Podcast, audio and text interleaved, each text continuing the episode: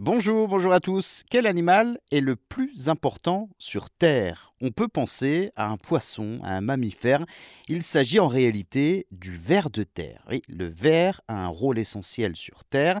C'est le bilan d'une étude du CIRAD, le Centre de coopération internationale en recherche agronomique pour le développement.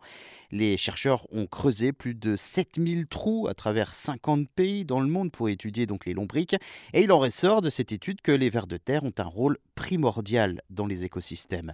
Je vous l'accorde, ce n'est pas l'espèce la plus glamour, mais le lombric est capable de réaliser des galeries souterraines qui aèrent les sols et facilitent la circulation de l'eau.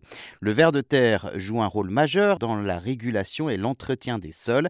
Ces petits animaux entretiennent les propriétés du sol, améliorent la circulation, la rétention et l'épuration de l'eau, ce qui en fait d'eux une aide précieuse pour le bon fonctionnement des agro-écosystèmes. Inutile de préciser la gravité des catastrophes climatiques à venir si le ver de terre venait donc à disparaître de la surface de la Terre, à commencer par des phénomènes d'inondation. L'habitat du ver de terre est un danger permanent.